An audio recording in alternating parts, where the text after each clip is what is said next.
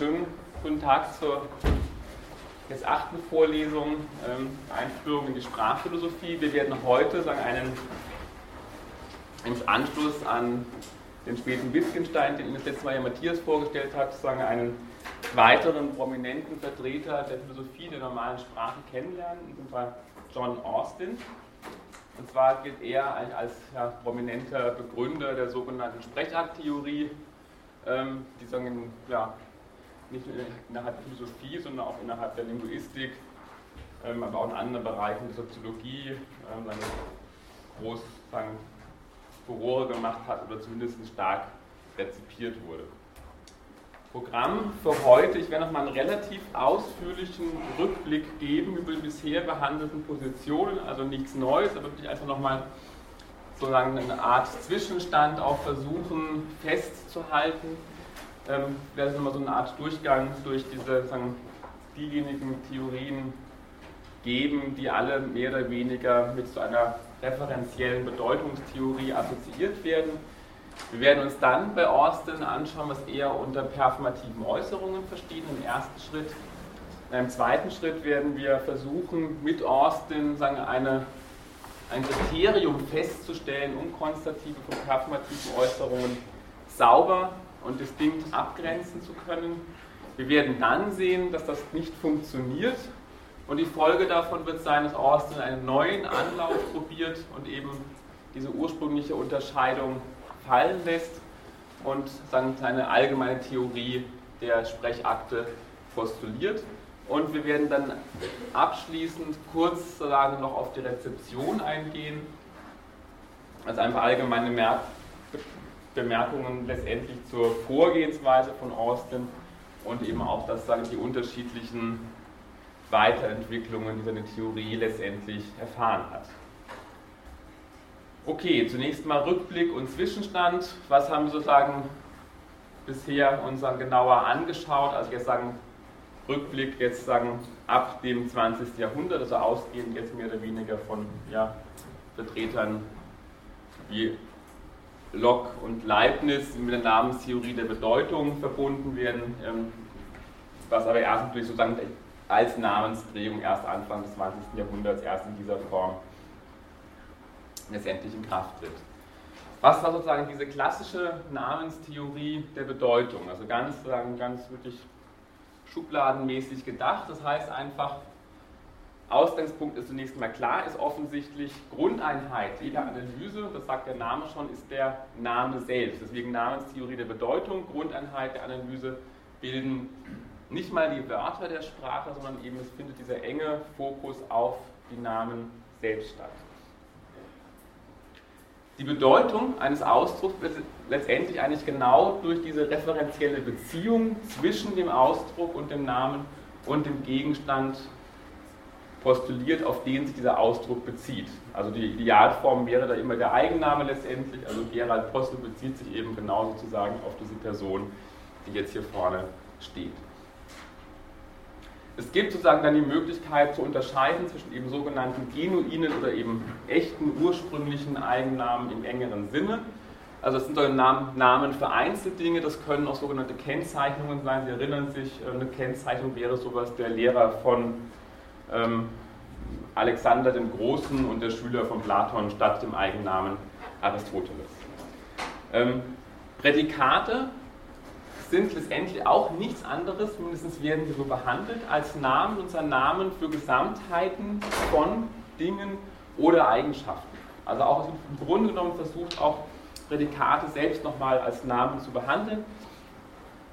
In dem Sinne werden Prädikate zum Beispiel sterblich werden Prädikat bezeichnet, letztendlich die Menge aller sterblichen Dinge, beziehungsweise eben im Sinne dann die Eigenschaft des Sterblichseins.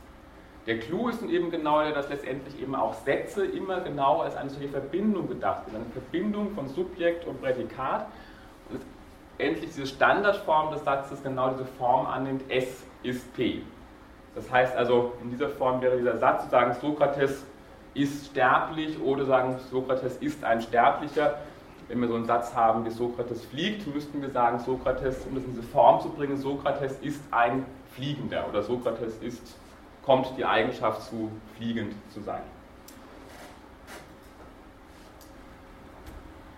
Okay, es lässt sich dann klar ersehen, dass diese Theorie jetzt nicht wirklich sagen, uns völlig zufriedenstellen kann. Der Einwand hat nur oft genug gebracht, aber ich glaube, man kann ihn dann nicht dann oft genug auch wiederholen, ist zumindest immer ganz klar, offensichtlich reicht das irgendwie nicht hin, dass wir versuchen, einfach Sprache nur zusammengesetzt zu denken aus einzelnen Namen für Gegenstände, seien diese nun konkret oder seien diese abstrakt. Es ist ganz klar, es werden alle anderen Wortarten wie Adjektive, Verben einfach ignoriert, die natürlich auch eine ganz zentrale und wichtige Funktion innerhalb der Sprache zukommt. Weiteres Problem, offensichtlich gibt es eine ganze Reihe von Eigennamen oder Kennzeichnungen, die keine Bedeutung haben, also jetzt im strengeren Sinne mit Frege gesprochen, denen kein Referent zukommt, aber die trotzdem durchaus in unserer Sprache auf irgendeine Art und Weise funktionieren zum Beispiel die größte natürliche Zahl hat keinen Referenten, den ich aufzeigen kann. Oder auch Odysseus, sondern als eine mythische Gestalt. Der zweite Punkt ist aber viel entscheidender. Es werden nicht einfach nur sozusagen ein Großteil der Partikel, aus denen sich Sprache zusammensetzt, oder der Ausdrücke, aus denen sich Sprache zusammensetzt, vernachlässigt, sondern der entscheidende Punkt ist eigentlich der, dass nämlich sehr viele ähm, Wörter oder Ausdrücke innerhalb der Sprache überhaupt nicht die Funktion haben, tatsächlich Gegenstände zu bezeichnen. Also solche Präpositionen wie innen durch, darüber, dazwischen, Adverbien leider wohl, schneller. Ähm, keiner käme auf die Idee, sondern hier geht es jetzt darum, bestimmte Gegenstände zu bezeichnen. Und auch das sozusagen habe ich bereits angedeutet, offensichtlich kommen wir mit dieser Analyse nicht wahnsinnig weit. Wir müssen eigentlich Sprache, wenn wir so wollen, ziemlich vergewaltigen, um jeden Satz in diese Form zu bringen, S ist P, also diese Beschreibung einfach über das Subjekt, Copula, Prädikat, haut dann offensichtlich nur unter sehr großer Anstrengung hin, beziehungsweise wir müssen dann immer sehr ja, stark eingreifen, letztendlich in das sagen, wie Sprache faktisch funktioniert ganz einfach deutlich zu machen, ist diese Analyse offensichtlich nicht hinreichend ist. Es gelingt mir nicht, einen ganz simplen deutschen Satz, wie Paul glaubt, dass es regnen wird, auch nur irgendwie in diese Form zu bringen, S ist P. Also offensichtlich ist das keine hinreichende oder auch nur ansatzweise hinreichende Beschreibung eines Satzes innerhalb sozusagen unserer, unserer Sprache. Das gilt nicht nur für die deutsche Sprache, sondern letztendlich sicherlich für alle Sprachen. Frege versucht nun genau letztendlich auf diese Schwächen einer referenziellen oder einer Namenstheorie der Bedeutung zu antworten, indem er eine Reihe von Modifikationen und eben auch sehr wesentlichen ähm, Änderungen vornimmt. Der wichtigste oder die wichtigste sicherlich Einsicht oder die wichtigste ähm, ja, Unterscheidung, die er vornimmt, ist zunächst mal die zu sagen, dass die Grundeinheit für die Analyse von sprachlichen Ausdrücken nicht der Name ist, auch nicht der einzelne Ausdruck, sondern jeweils der gesamte Satz. Es gab ja zwei Prinzipien, Prinzipien, die auch eng mit dem Namen von Frege verknüpft sind. Das eine heißt eben das Frege- oder Kompositionalitätsprinzip, das andere Kontextprinzip. Kontextprinzip besagt klar, dass offensichtlich die Wörter nur Sinn und Bedeutung haben innerhalb eines Satzganzen. Also diesen Satz, den ich vorhin hatte, Peter glaubt, dass es regnet, den kann ich nur analysieren, wenn ich das Satzganze betrachte, um zu wissen, was jeweils Sinn und Bedeutung der einzelnen Elemente oder Teilsätze jeweils ist. Und das andere war das eben das sogenannte Frege-Prinzip, dass eben sich die Sinn und Bedeutung von einzelnen, Summe, der Sinn und Bedeutung komplexer sprachlicher Ausdrücke setzt sich zusammen aus Sinn und Bedeutung der einzelnen Ausdrücke plus, und das ist entscheidend, der Struktur- oder Kompositionsprinzipien. Das war ja auch die große Kritik, die man anführen konnte gegen Locke, dass er offensichtlich diesen Tunnelblick hat, ausschließlich auf die Semantik, aber genau natürlich diesen gesamten syntaktischen, grammatikalischen Aspekt der Sprache völlig ausklammert. Und insofern muss eben Bedeutung immer bestimmt werden als eine mehr, also die ganz simpel gesagt, offensichtlich ist die Summe mehr, also die die Bedeutung des Ganzen ist mehr als die Summe seiner Teile. Es kommt nämlich zu der Summe der Teile immer noch ganz wesentlich die Form der Konstruktion hinzu. Die wesentliche, auch was erstmal völlig unserer Intuition widerspricht wahrscheinlich, ist die, die stärkste Modifikation, die Frege vornimmt, ist die, dass er sagt, wir können ausgehend von der Mathematik sprachliche Sätze oder Einheiten letztendlich zerlegen in sowas wie Argument und Funktion.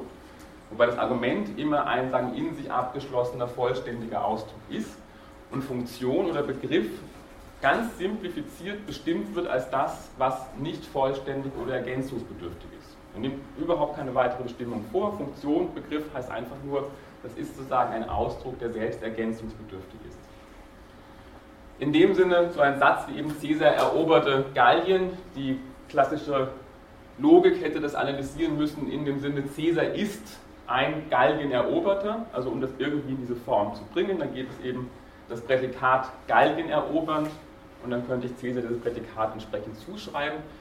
Frege argumentiert nur, nein, wir können letztendlich diesen Satz, diese eroberte Gallien, jeweils zerlegen in Argument und Funktion oder eben auch in Relation. Also das Argument wäre Caesar, weiteres Argument wäre Gallien, ähm, Funktion wäre alles, was ungesättigt ist, also Punkt, Punkt, Punkt, eroberte Gallien oder Punkt, Punkt, Punkt, eroberte Punkt, Punkt, Punkt. Das wäre ein Relationsausdruck, auch das ungesättigt, insofern eine Funktion oder ein Begriff, der ergänzungsbedürftig ist. Weitere wichtige Neuerung oder weitere wichtige Transformation oder weitergehende Überlegung stellt dann Freges Einsicht darin, dass offensichtlich es nicht hinreicht, einfach nur von der Bedeutung eines sprachlichen Ausdrucks zu sprechen im Sinne seines Referenten, sondern offensichtlich müssen wir unterscheiden zwischen Sinn und Bedeutung bei sprachlichen Ausdrücken.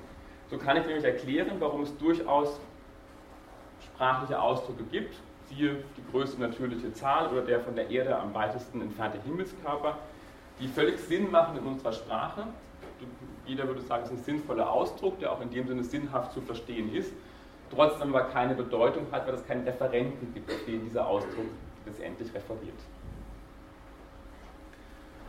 Zentrale Einsicht, und das kommt natürlich dann auch, ähm, dann hat die ganz konkrete Folge, dass Frege der Meinung ist, ganz ähnlich ja auch wie Leibniz, dass wir eigentlich sowas brauchen wie ein logisches Kalkül, um eben auch tatsächlich die logischen Verhältnisse unserer Sprache exakt ausdrucken zu können. Warum diese Überzeugung? Weil offensichtlich die logische Struktur unserer Sätze nicht ihrer grammatikalischen Struktur entspricht. Also hier versucht jetzt Frege, wenn man so will, eine logische Struktur aufzuzeigen, die unserer Grammatik zugrunde liegt, aber offensichtlich gibt es hier eine ganz starke Dis Diskrepanz zwischen dem, was wir grammatikalisch abbilden und dem, was dem Ganzen logisch zugrunde liegt. Also auch da wiederum dieses banale Beispiel, einfach Tom und Mary heirateten und bekamen ein Kind. Die Logik sozusagen kann hier nur einfach sagen, okay, dieses und ist einfach eine Verknüpfung. Offensichtlich steckt aber hier sozusagen noch ein zweiter Gedanke mit drin, nämlich eben der Gedanke, dass sie sagen, erst geheiratet haben, also ein temporaler Aspekt, erst geheiratet haben und dann ein Kind bekommen haben. Das müsste ich also eben logisch auch entsprechend klar jeweils in einzelnen logischen Gedanken ähm, formalisieren. Weitere Einsicht von Frege ist die, und das ist ein Punkt, der dann bei Austin wieder aufgenommen wird, ist der, dass er sagt, also offensichtlich, wenn ich mir angucke, was ist ein Behauptungssatz oder was, ist, sagen, was macht einen Behauptungssatz eigentlich aus, dann kann ich sowas herauskristallisieren wie einen propositionalen Gehalt, das heißt den Gedanken, der Inhalt dieses Satzes, aber damit das Ganze zu einer Behauptung wird, muss offensichtlich noch etwas hinzukommen, die sogenannte behauptende Kraft. Das Ganze muss in einer gewissen behauptenden Kraft faktisch auch geäußert werden.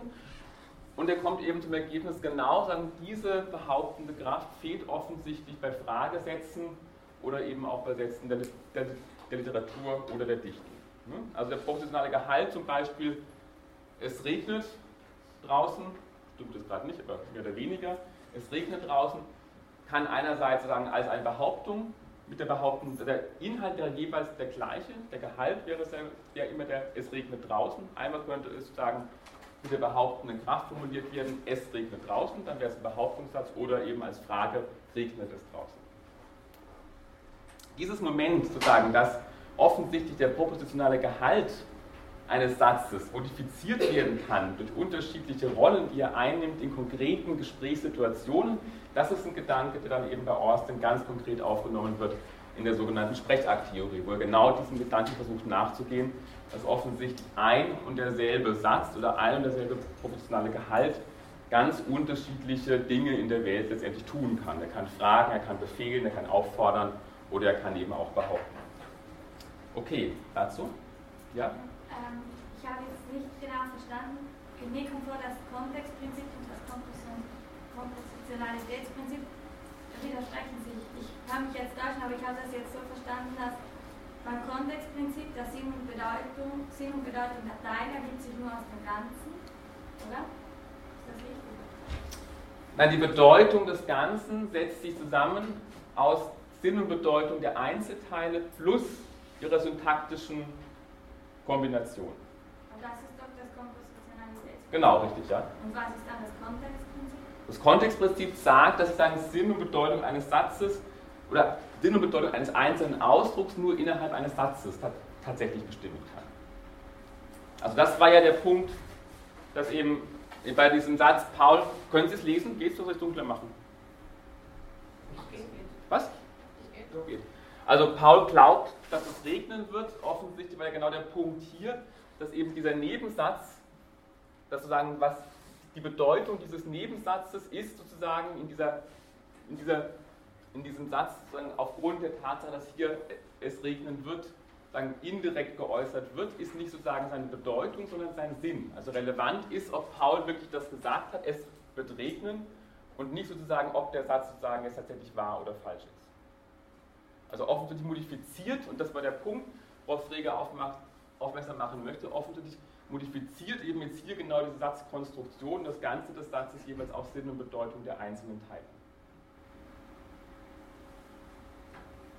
Also es spielt gewissermaßen ineinander. Ne? Also sagen, das, ich denke, dass da jetzt kein Widerspruch besteht, sondern ganz im Gegenteil, sagen, es spielt sozusagen letztendlich ineinander, das ist klar, offensichtlich kann ich Sinn und Bedeutung nur jeweils sagen, ausgehend von dem Ganzen bestimmen, beziehungsweise eben das Ganze setzt sich jeweils auch zusammen eben aus diesen jeweiligen Konstruktionsprinzipien plus sozusagen der Bedeutung und Sinn der einzelnen Teile.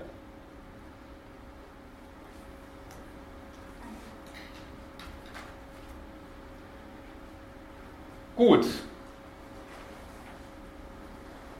Wittgenstein im Traktatus ist jetzt sagen ja jemand, der direkt an die ganz zentralen Einsichten von Frege anknüpft und die letztendlich versucht weiterzuentwickeln. Und er entwickelt dann im Traktatus so etwas wie eine wahrheitskonditionale Bedeutungstheorie, also sagen, wäre jetzt eine Modifikation einer referenziellen Bedeutungstheorie. Und er sagt nämlich jetzt folgendermaßen, dass diese Frage, was heißt es, einen Satz zu verstehen, kann ich so formulieren, das heißt, einen Satz versteht derjenige, der weiß, unter welchen Bedingungen er wahr oder falsch ist. Deswegen eine sagen, Bedeutungstheorie, ich weiß dann oder ich kenne dann die Bedeutung eines Satzes, wenn ich weiß, unter welchen Bedingungen der Satz jeweils wahr oder falsch ist. Einfache Sätze, und das war die Überlegung von dem frühen Wittgenstein, sind dann wahr, wenn sie letztendlich mit Tatsachen in der Welt korrespondieren. Diese Korrespondenz ist keine direkte Entsprechung, das war das entscheidende Moment, sondern eben eine Strukturanalogie oder eine isomorphe Beziehung. Das war ja auch sozusagen ein Argument, was wir bereits bei Leibniz gefunden haben. Hier wurde ja von Leibniz ganz prägnant stark gemacht, dass offensichtlich, was auf dem Spiel steht, ist nicht sozusagen die Entsprechung einzelner Ausdrücke mit einzelnen Dingen in der Welt, sondern auf dem Spiel steht die Entsprechung der Ordnung der Sprache auf der einen Seite und der Ordnung der Dinge auf der anderen Seite. Auch hier natürlich sondern die Einsicht, dass sich letztendlich komplexe Sätze aus einfachen Sätzen zusammensetzen, entsprechend eben diesem Kompositionalitätsprinzip und entsprechend, das kennen Sie wahrscheinlich mehr oder weniger alle aus sagen, der, der Junktorenlogik, also eben dann wäre genau nach dieser Formulierung eben ein Satz P und Q, logisch geschrieben mit diesem kleinen Dach. P und Q ist genau dann wahr, wenn sowohl P als auch Q wahr sind.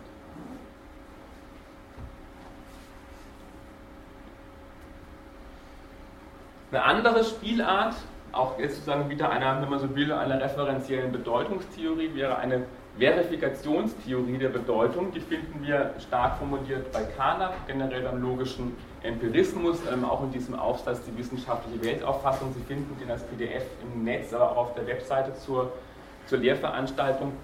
Hier wird es dahingehend diese Frage nach der Bedeutung einer Aussage so reformuliert, dass argumentiert wird, eine Aussage verstehe ich dann, wenn ich weiß, durch welche Prozeduren diese Aussage verifizieren lässt. Also hier sozusagen muss ich im Grunde genommen mit jeder Äußerung, die ich angeben kann, sofort auch angeben können, nenne mir sozusagen zu dieser Äußerung zugleich die Bedingungen oder die Verfahren, durch die sich diese Aussage verifizieren lässt. Das Argument von Kahn ist eben genau das, dass die meisten Sätze oder fast alle Sätze der Metaphysik eigentlich Scheinsätze sind. Sie sind Scheinsätze, weil eben so ein Satz zum Beispiel, Gott ist allgütig, ähm, kannst du zwar äußern, aber bitte sage mir, wie kann ich das verifizieren? Wenn du mir antwortest, das kann man nur glauben oder nicht, dann ist das ein Satz, der nach Carnap zumindest letztendlich sinnlos ist, weil eben ähm, ja, hier keine sagen, Bedingungen oder Verfahren angegeben werden können, nach denen sich der Satz verifizieren lässt. Ziel ist es ganz generell eine Art atomistischen Konzeption, die Rückführung von komplexen Aussagen zurück sozusagen auf einfachste Aussagen über empirisch Gegebenes. Das sind die sogenannten Protokollsätze. Also der ganze Versuch und dieses ganze Programm des logischen Empirismus besteht genau darin, alle komplexen Sätze zurückzuführen auf einfachste Aussagesätze, sogenannten Protokollsätze über empirisch Gegebenes. Es ist klar, damit die Sprache oder auch sozusagen die Ausdrucks, das, was als legitime, sinnvolle Sprache erachtet wird, sehr stark begrenzt. Grunde genommen können eigentlich, das war ja auch so eine Position, die man bei Wittgenstein findet, es kann eigentlich nur noch Sätze der Naturwissenschaften geben. Also alle Sätze müssen im Grunde genommen sagen, rückgebunden sein an empirisch Gegebenes. Kanab selber räumt allerdings ein, sagen, dass das, was eigentlich genau diese Protokollsätze sind, offensichtlich nicht so ganz klar ist und was das empirisch Gegebene ist, auch nicht so ganz einfach zu beantworten ist. Also es gibt durchaus auch hier natürlich eine ganze Reihe von Problemen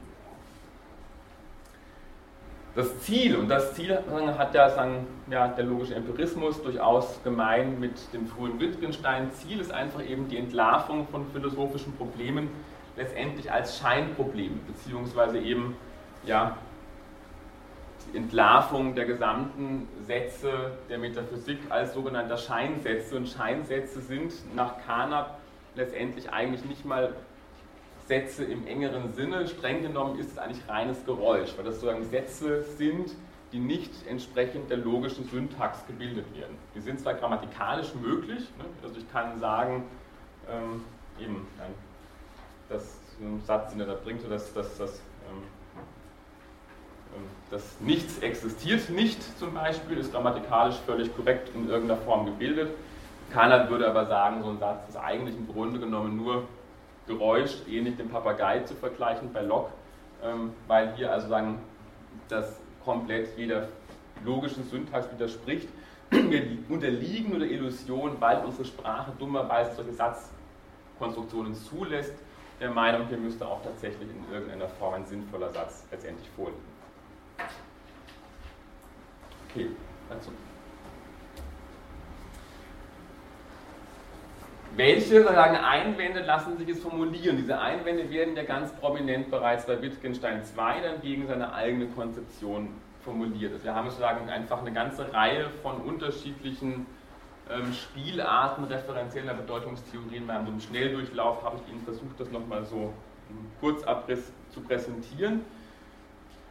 Sicherlich sozusagen der zentrale Einwand muss einfach der sein, hier wird jetzt Sprache auf eine einzige Form letztendlich reduziert, und zwar auf den Behauptungssatz. Es wird so getan, als würde eine Sprache nur aus Sätzen bestehen, von denen wir klar sagen können, ob sie wahr oder falsch sind. Und das Problem ist, und dieses Argument bringt ähm, Austin, also die Philosophie tut so, so sagt Austin, dass sozusagen die einzig, beziehungsweise die einzig interessante Aufgabe jeder Äußerung darin zu bestehen scheint, wahr oder zumindest falsch zu sein. Das ist genau das Argument, das bei Carnap kommt. Der sagt so einen Satz, ein Satz, ähm, das bringt das Beispiel, Wien 1906 hatte Wien sechs Einwohner, ne? der ist offensichtlich falsch, aber Carnap sagt, er ist immer noch viel besser als jeder Satz der Metaphysik und der ist wenigstens eindeutig falsch. Ne? Also ein Satz, das nichts nichtet, das ist irgendwie gar nichts, aber so ein offensichtlich, ein offensichtlich falscher Satz ist irgendwie immer noch besser, weil er wenigstens zumindest falsch ist. Der Punkt ist aber genau, übrigens, ich habe das nur geändert auf den Folien, weil das verwirrend war. Da stand ursprünglich PU und das bezog sich auf Performative Utterances auf den Aufsatz von dem Austin. Da das aber mit PU leicht zu verwechseln ist mit den philosophischen Untersuchungen, habe ich jetzt hier dieses PE gemacht, performative Äußerungen für den, für den deutschen Titel, nur das dann zur Klärung, weil das, da stand immer PU auf den Folien, also wenn da PU steht, bezieht sich das meistens dann auf diesen Text jetzt eben von, von Austin. Der Punkt ist einfach genau der, dass eben das, was die Philosophen glauben, siehe zum Beispiel Kana, was eine Äußerung sein soll, die wahr oder falsch sein kann, dass die überhaupt nicht wahr oder falsch sein will. Also ganz vieles wird so behandelt, als wäre es eine Aussage, die wahrheitsfunktional ist, aber der kommt überhaupt nicht diese Funktion zu, wahrheitsfunktional sein, sie will es auch gar nicht sein. Siehe Gebet, Bitte, Frage, Aufforderung, Versprechen. Das heißt, und das ist ein Punkt, den Austin versucht zu machen, ist, es gibt sehr viel mehr Kriterien letztendlich, um sprachliche Äußerungen zu beurteilen, als einfach nur dieses eine Kriterium wahr und falsch. Ich kann sagen, Äußerung war angemessen oder passend oder das hast du jetzt gerade im falschen Moment in irgendeiner Form gesagt oder ich kann sagen, das ist ziemlich missglückt, was du da gesagt hast. Also es gibt sehr viel mehr Formen, ähm, Äußerungen zu klassifizieren, ähm, als einfach nur das Kriterium wahr oder falsch. Das ist ja auch schon eine Kritik letztendlich, die Wittgenstein genau formuliert an seinem eigenen Projekt des Traktatus. Was dann kommt, auch eben eng verbunden mit Wittgenstein selbst, dem Wittgenstein der philosophischen Untersuchung, ist das, was wir jetzt nach dem Linguistik-Turn den Pragmatic-Turn der Sprachphilosophie nennen können. Das Ganze lässt sich runterbrechen auf den Satz Meaning is use, also Bedeutung ist Gebrauch. Das heißt, die Bedeutung eines sprachlichen Ausdrucks ist zu sagen, nicht der Gegenstand, für den er steht, das wäre genau sozusagen eine referenzielle Bedeutungstheorie, sondern die Bedeutung eines Ausdrucks ist sein jeweils konkreter Gebrauch in der Sprache. Das impliziert aber auch jeweils immer schon sozusagen eine konkrete Sprechsituation innerhalb eingebunden in auch einen konkreten Lebens- und Handlungszusammenhang. Insofern bleibt zwar das Programm bestehen, dass Philosophie wesentlich eigentlich darin bestehen soll, therapeutisch Missverständnisse innerhalb der Philosophie aufzuklären, aber diese therapeutische Funktion wird es nicht mehr darauf begrenzt oder nicht mehr darin in erster Linie gesehen, Missverständnisse bezüglich der Logik aufzuzeigen, sondern Missverständnisse bezüglich des Gebrauchs unserer Sprache. Das wäre diese Modifikation, diese Verschiebung genau vom frühen zum späten Wittgenstein. Und insofern, das ist ein ganz entscheidender Punkt, und wir müssen unbedingt merken, was jetzt sozusagen als Grundeinheit der Sprachanalyse betrachtet wird, ist nicht mehr die Aussage, hier müssen wir es ganz genau sein, sondern die Äußerung. Also das heißt nicht mehr die Aussage in dem Sinne des Satzes, sondern die jeweils konkrete Äußerung innerhalb einer konkreten Gesprächssituation. Also der Shift vollzieht sich das, was eigentlich als Grundeinheit analysiert werden muss, sind nicht einzelne Sätze, sondern sind immer Äußerungen innerhalb konkreter Gesprächssituationen. Und insofern, das war ja das letzte Mal der Matthias nochmal deutlich gemacht, eben ist das Sprechen, eben das, sagen, das Sprechen einer Sprache immer Teil einer Tätigkeit und das Sprechen ist niemals nur mit dem Äußern bestimmter Worte verbunden, sondern immer schon gewissermaßen eingebunden oder auch verwoben mit einer ganzen Reihe von Tätigkeiten, die damit einhergehen. Also insofern ist das Sprechen einer Sprache immer schon Teil einer Tätigkeit oder eben einer Lebensform. Und insofern könnte man jetzt sagen, wann verstehe ich einen sprachlichen Ausdruck? Na, ich verstehe ihn dann, wenn ich weiß, wie er unterschiedlich gebraucht werden kann oder welche unterschiedlichen Sprachspiele ich mit diesem Ausdruck spielen kann. Okay? Es gibt nun zwei Ansätze der sogenannten Philosophie der normalen Sprache. Den einen haben Sie das letzte Mal kennengelernt, das wäre eben jetzt genau die Position von Wittgenstein, der nämlich deutlich macht, dass wir von sagen, Sprachspielen sprechen müssen innerhalb sozusagen einer, einer Sprachgemeinschaft. Was er aber betont, ist genau, dass diese Sprachspiele letztendlich eigentlich unabzählbar sind. Ne? Also es gibt im Grunde genommen unendlich viele unterschiedliche Sprachspiele, die wir spielen können. Diese Menge ist auch nicht fix und er argumentiert, es entstehen immer wieder neue, alte werden vergessen. Also hier sagen, findet eine permanente historische Veränderung innerhalb der Sprachen statt. Also ich würde sagen, taucht diese Diskrepanz auf, das ist ein Zitat von unendlich viele Gebrauchsweisen der Sprache, das ist ein Zitat, in dem Austin versucht, den Wittgenstein zu referieren. Also das zentrale, der zentrale Paragraph, der Paragraph 23 in den philosophischen Untersuchungen, Da fragt Wittgenstein rhetorisch, wie viele Arten von Sätzen gibt es aber? Etwa Behauptung, Frage und Befehl. Und seine Antwort ist sozusagen apodiktisch. Es gibt unzählige solcher Arten, unzählige verschiedene Arten der Verwendung alles dessen, was wir Zeichen, Worte, Sätze nennen. Austin ist da sehr, sehr skeptisch und sagt, und das bringt er sehr schön auf den Punkt und argumentiert, ähm, naja, das ist mir irgendwie zu einfach. Ne? Also argumentiert, die Philosophen neigen dazu, wenn sie auch nur 17 unterschiedliche Arten entdeckt haben, sofort zu sagen, es muss unendlich viele geben. Ne? Also er bringt dann auch das, das, Beispiel der Endomologen, die ja auch 10.000 Käfer in irgendeiner Form versuchen zu klassifizieren. Er meint, ja, wenn es halt 10.000 Sprachspiele gibt, ist mir auch recht. Aber was soll uns davon abhalten, im Grunde genommen trotzdem zu versuchen, eine gewisse Typologie sprachlicher Äußerungsformen und der damit verbundenen Handlungen aufzustellen? Also der Vorwurf ist im Grunde genommen der, den Austin gegen Wittgenstein erhebt, du machst es dir sehr einfach. Du sagst, unendlich viele und ich muss mir das nicht mehr genauer anschauen, welche es wirklich gibt. Was das Austin wirklich versucht, ist eine Art Typologie aufzustellen. Also welche Arten von Sprachspielen gibt es innerhalb der Sprache und können wir, die, können wir der Gruppen ausmachen? Können wir grob eine Art, ja, eine Art unterschiedliche, paradigmatische Obergruppen oder Kategorien von unterschiedlichen solchen Formen sprachlicher Äußerungen unterscheiden und voneinander abgrenzen. Wenn ich diesen Ansatz versuche, also eben jetzt genau diese kommunikative Funktion einer Äußerung zu untersuchen, innerhalb der konkreten Sprechhandlung, dann kann ich es einmal tun aus der Perspektive desjenigen, der diese Äußerung macht, das heißt aus der Perspektive der Sprecherinnen. Das versucht konkret die Sprechakttheorie, also hier ist der Ausgangspunkt jeweils der konkrete Sprecher, der bestimmte Intentionen hat, mit, dann, die er mit seiner Äußerung verbindet. Ich kann das Ganze aus einer anderen Perspektive angehen, das werden wir hier nicht besprechen, das ist die sogenannte Theorie der konversationellen Implikaturen. Also hier ist die Perspektive eher die der Rezipienten. Hier wird also danach gefragt, wie dann verstehen diejenigen, die bestimmte Äußerungen hören, wie versuchen diejenigen, die Äußerungen hören, diese Äußerungen letztendlich sinnvoll zu machen. Wie gesagt, das ist mit dem Namen Paul Christ verbunden, sagen wir, werden uns jetzt hier aus mit Austin beschäftigen und ganz kurz am Ende noch auf Searle angehen. Ganz kurz als Überblick, das brauche ich Ihnen jetzt nur mal, mal als, als Erinnerung. Also wir haben sozusagen jetzt nochmal offensichtlich zwei große Linien der analytischen Sprachphilosophie. Einmal die Philosophie der idealen Sprache und die der normalen Sprache.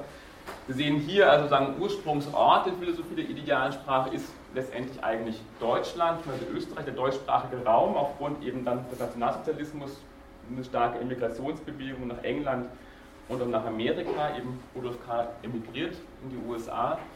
Ähm, und als zweite große Strömung die Philosophie der normalen Sprache. Interessanterweise ist eben die ideale Sprache eher jetzt mit dem deutschsprachigen Raum verbunden, beziehungsweise eben jetzt mit dem Namen Cambridge und Philosophie der normalen Sprache sehen Sie hier die Orte in Oxford und Berkeley, wo dann diese ähm, Positionen prominent vertreten werden. Gut, gehen wir dann über sagen, zu John Longshaw Austins Versuch, eben es genau eine solche Typologie aufzustellen, also das jetzt zu versuchen, wovon der Wittgenstein gesagt hat, das brauche ich gar nicht erst zu machen, das gibt eh unendlich viele und unzählige, ähm, also sagen, diese, diese Arbeit will sich Austin nicht ersparen, er versucht es eben genau hier anzusetzen. Seinem Leben gibt es nicht viel zu sagen. Sie sehen auch wahnsinnig hübsch, war er auch nicht. Irgendwas von Mr. Bean oder so. Ähm, oder finden Sie nicht? Also hat er schon irgendwie Mr. Bean-Typ, finde ich. Interessant ist zu sehen, dass er hat in seinem Leben fast nichts publiziert. Insgesamt gibt es ein paar Aufsätze von ihm, davon ist also das meiste dann eh posthum erschienen. Trotzdem ist eigentlich Austin extrem einflussreich gewesen für die Philosophie des 20. Jahrhunderts, über das eben wirklich dank eigentlich nur ausschließlich seiner Vorlesungen, die er gehalten hat, 55 in Harvard, eben unter dem Titel How to Do Things with Words. Also diese, diese Vorlesungen waren so wirkmächtig innerhalb der philosophischen Tradition, dass das mit dem Namen Austin dann ganz prominent verbunden ist. Viel mehr hat er darüber letztendlich eigentlich nicht tatsächlich publiziert. Interessant ist zu sehen, er hat 1950 Freges Grundlagen der Arithmetik ins Englische übersetzt. Also es gibt diesen direkten Kontakt zu Frege, wo wir auch dann ja diesen Gedanken der Kraft wiederfinden bei Austin. Ähm, er hat dann ein Jahr später einen Vortrag gehalten, Performative Utterances, den haben sie auch im, im Reader enthalten und ähm, sagen, wo er nochmal so populärwissenschaftlich versucht, seinen Gedanken zu formulieren. Und 58, dieser Vortrag ist auch sehr spannend, einfach rezeptionsgeschichtlich, weil er hier auf einer Konferenz in, in Frankreich, ein, ein regelmäßiges Kolloquium, was da in, immer wieder stattfindet, ähm, 1958 eben auch einen Vortrag gehalten hat, auch in französischer Sprache, was natürlich ganz, was sehr entscheidend war für die Rezeption dieser performativ-konstativ Unterscheidung ist auf der mehr kontinentalen Perspektive. Deswegen will ich am Ende nochmal deutlich machen, gibt es zwei Rezeptionslinien. Austin wird sowohl von der im weitesten Sinne analytischen Philosophie in Anspruch genommen, aber auch ganz stark von der kontinentalen Tradition, die verbunden ist auch mit sagen, sozialwissenschaftlichen und kulturwissenschaftlichen Ansätzen. Okay. Was ist sozusagen die zentrale These von Austin? Und da knüpft er an die Überlegung von Wittgenstein natürlich an. Ähm, mokiert zunächst mal das, was er deskriptiven Fehlschluss nennt. Was ist der deskriptive Fehlschluss? Der ist nämlich der, einfach zu glauben, Sprache würde nur dazu da sein, die Welt zu beschreiben und Tatsachen festzustellen und zu behaupten. Das wäre, sagen, was er als deskriptiven Fehlschluss bezeichnet, nämlich die Reduktion von Sprache auf ihre rein deskriptive beschreibende oder feststellende Funktion.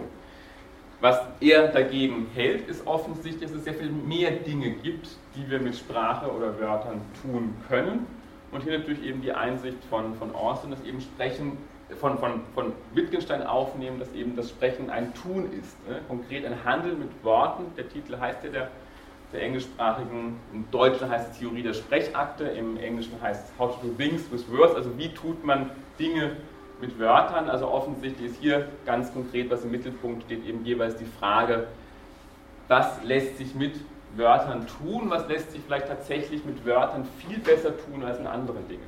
Also sagen, diese Frage eben nach dem Handlungscharakter von Sprache spielt hier eine ganz wichtige Rolle.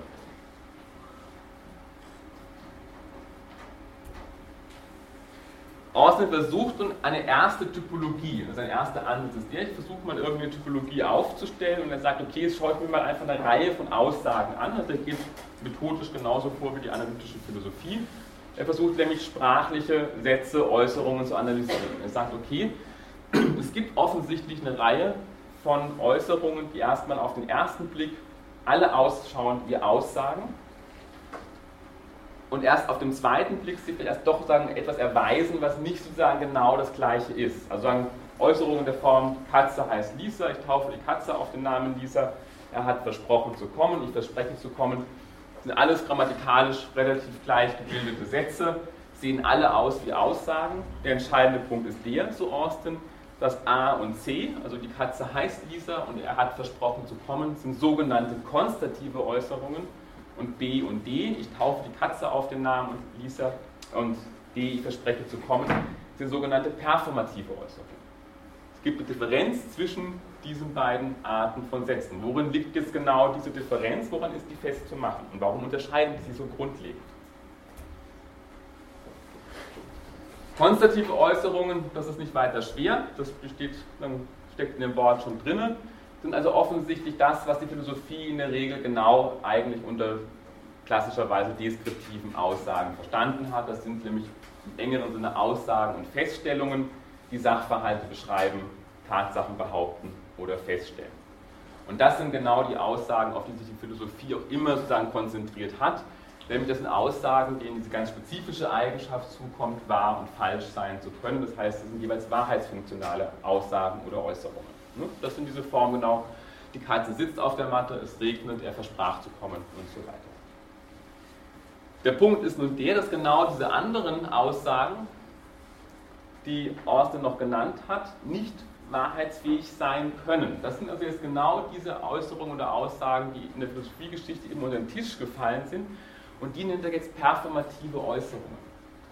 Aus Anlehnung von dem englischen to perform, also vollziehen, Performance kennen Sie auch, das kann die Aufführung sein, das kann die Performance Kunst sein, also das Moment des Vollzuges wird hier ganz stark gemacht, deswegen performative Äußerungen. Das sind offensichtlich Äußerungen, denen irgendetwas vollzogen wird, der Vollzug stattfindet. Und solche performativen Äußerungen sind, haben die Form, ich verspreche zu kommen, ich erkläre die Sitzung für eröffnet, ich taufe dich auf den Namen Lisa, ich vermache dir meine Uhr. Ja? Was ist jetzt der Unterschied zwischen der versprach zu kommen und ich verspreche zu kommen, dass das eine wahrheitsfähig ist und das andere nicht wahrheitsfähig und versprechen heißt ja nicht, dass es unbedingt nur kommt. Ja, aber das Kriterium wahr ist nicht, würden Sie jetzt jemandem sagen, dass das wahr oder falsch ist? Ja, wir haben doch jetzt gerade gesagt, dass der Unterschied zwischen Kontrativ und Performativ ist, dass einmal es wahr oder falsch ist. Ja. Er versprach zu kommen. Ne? Er versprach zu kommen. Also Herr Postel hat versprochen, irgendwie morgen früh wieder hier zu stehen. Ne? Das können Sie Ihrer Freundin erzählen. Aha, hat er das versprochen? Ja, stimmt, er hat es versprochen. Das kann wahr oder falsch sein. Wenn ich es versprochen habe, ist es wahr. Wenn ich es nicht versprochen habe, ist es nicht wahr. Und was ist dann der Unterschied zu ich verspreche zu kommen? Das ist nämlich jetzt performativ. Genau, das ist performativ. Warum kann das nicht wahr oder falsch sein in dem Sinne, wie der Satz er versprach zu kommen, wahr oder falsch sein kann?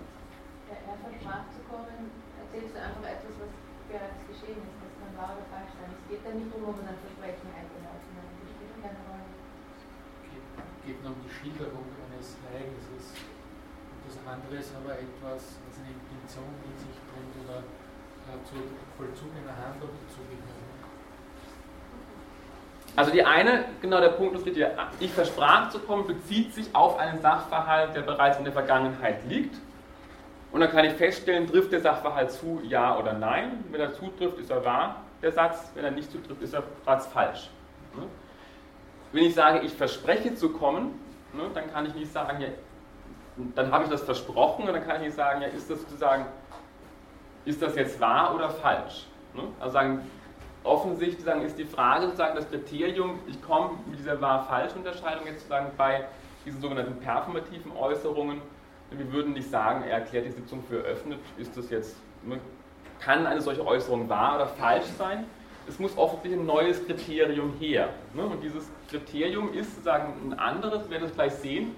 Das ist nämlich die, dass so eine Äußerung entweder gelingen kann oder sie kann fehlschlagen. Ne? Versprechen oder eine Äußerung, ich kann eine Sitzung erfolgreich eröffnen, kann aber auch irgendwie schieflaufen. Der Punkt ist zunächst mal der zu sehen, dass also offensichtlich mit solchen Äußerungen, ich verspreche zu kommen, nicht etwas beschrieben oder festgestellt wird, wie er hat versprochen zu kommen, sondern es wird eine Handlung vollzogen und es werden gewissermaßen Tatsachen geschaffen. Warum werden Tatsachen geschaffen? Weil wenn ich versprochen habe zu kommen, schaffe ich ein diskursives Ereignis, das in diesem Versprechen besteht. Und ich verändere gewissermaßen die Welt. Also auch wenn Sie heiraten, nach der Heirat ist die Welt nicht mehr dieselbe wie vorher. Das Faktum geschaffen, ne, auch wenn das nur eine Äußerung ist, die Sie machen, ne, dann ist sozusagen, wird die Welt faktisch dadurch verändert. Hm? Der Clou ist genau, dass diese performative Äußerung in keiner Form irgendetwas beschreibt. Ne, das wäre jetzt genau dieser deskriptive Fehlschluss, sondern sie ist der Vollzug der Handlung. Das müssen Sie sich auch wirklich ganz dick hinter die Ohren schreiben. Das macht Orson immer wieder deutlich. Das heißt also, die performative Äußerung beschreibt nicht ein Versprechen, was ich innerlich in irgendeiner Form vollziehe. Es sieht nicht so aus, dass ich erst innerlich überlege, okay, ich will versprechen und das dann nochmal äußere, sondern der Akt des Äußerns selber ist der Vollzug der Handlung. Also er sagt, I promise to, just is the act of making the promise. Es ist nicht in irgendeiner Form eine Beschreibung einer Handlung, die ich mental, innerlich auch noch vollziehe. Also keine Trennung zwischen einer inneren Handlung auf der einen Seite und der verbalen, sprachlichen Beschreibung dieser Handlung auf der anderen Seite. Der Clou, ich habe es gerade schon angedeutet, ich brauche also offensichtlich ein anderes Kriterium. Ich kann, das Kriterium war falsch, greift hier offensichtlich nicht in der Form bei diesen Sätzen. Aber was ich sagen kann, insofern mit diesen performativen Äußerungen ja offensichtlich Handlungen vollzogen werden und Handlungen gelingen oder misslingen können, kann ich also jetzt sagen, performative Äußerungen können gelingen oder sie können auch fehlschlagen, ne, wenn bestimmte Voraussetzungen nicht gegeben sind. Also wenn ich mal verspreche, ich schenke Ihnen meinen Ferrari, ne, dann ist das zwar ein schönes Versprechen, aber vielleicht gelingt es nicht ganz, weil ich keinen Ferrari habe. Ne. Also offensichtlich gibt es eine andere Form sozusagen der Analyse. Das Kriterium wäre, ich Erfolg, Misserfolg es gibt so andere Begriffe noch bei Austin, happy, unhappy, delicious, infelicious. Ja?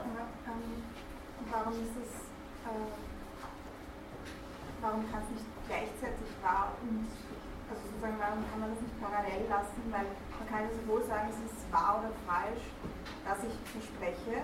Einfach, wenn ich nicht sage, ich verspreche, dann ist es falsch, dass jemand anderes sagt, sie, sie verspricht. Also insofern kann es schon wahr oder falsch sein, aber es kann parallel dazu missglücken oder fehlschlagen. Warum, ist das, warum schließt sich das aus? Ja, weil, jetzt, weil wenn ich jetzt sage, also wenn ich jetzt hier sehe und sage, die Sitzung ist eröffnet, ne? Und keine Ahnung, Sie schreiben mit, ja. Protokoll und schreiben, die Sitzung ist eröffnet, dann sind das zwei unterschiedliche Sprechakte, die da vollzogen werden. Ne? Also ich vollziehe tatsächlich den Akt des Eröffnens der Sitzung und Sie stellen es protokollarisch einfach nur fest. Herr Postel hat die Sitzung eröffnet. Der Punkt ist schon der, dass jetzt diese Äußerung selber, ich kann nicht sagen, das ist ein Versprechen wahr oder falsch, das macht einfach keinen Sinn. Das ist der Punkt in Ordnung deutlich zu machen. Also das Kriterium, was die Philosophie immer an bestimmte Aussagen herangetragen hat, nämlich wahr oder falsch, macht bei einer ganzen Reihe von Äußerungen keinen Sinn. Ist ein Gebet wahr oder falsch? Na, aufrichtig vielleicht, ist eine Bitte aufrichtig, ne? ist ein Versprechen ehrlich. Ich kann eine Reihe von anderen Kriterien bringen, aber es macht keinen Sinn zu sagen, es ist sozusagen ein falsches Versprechen glaube, sie hat gemeint, weil die Handlung stattgefunden mhm, hat, oder? Ist, ja, es, ist es sozusagen, also man kann, man kann sagen, dass es wahr ist, dass die Handlung stattgefunden hat, dass sie gesagt haben, oder gerade stattfindet, wenn sie sagen, ich eröffne die Sitzung. Ich glaube, das ist Auf einer unterschiedlichen Bewertungsebene kann man sehr wohl sagen, das feststellen, ob es wahr oder falsch ist. Ja? Dass, dass das geschieht oder nicht. Aber die Bewertung ist. Das ist ja dasselbe mit dem Versprechen vorher. Also, dass ich ich verspreche etwas, ist nicht dasselbe wie zu sagen, ja, du hast versprochen. Auch wenn es um dieselbe Sache Zwei Äußerungen. Ich verspreche zu kommen, er hat versprochen zu kommen. Wenn Sie sagen, ich verspreche zu kommen, dann geben Sie faktisch ein Versprechen. Ne?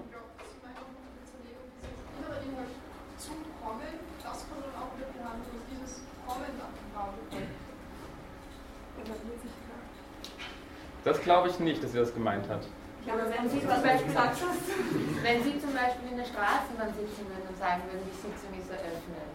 Und genau, das klappt dann auch nicht. Statt, dann könnte man sagen, das ist, könnte man noch sagen, das ist falsch, weil oder einfach. Na, es ist misslungen. Warten Sie einen Moment ab. Das ist dann misslungen. Also ich kann eine Sitzung eröffnen und wenn Sie jetzt sagen, die Folie ist beendet. Ja, eben, weil das, das ist das eine Bewertungskriterium und das, was Sie damit ausdrücken, ob das stimmt oder nicht stimmt oder funktioniert. Nicht stimmt, Vorsicht, aber Sie müssen es genau ganz scharf sein.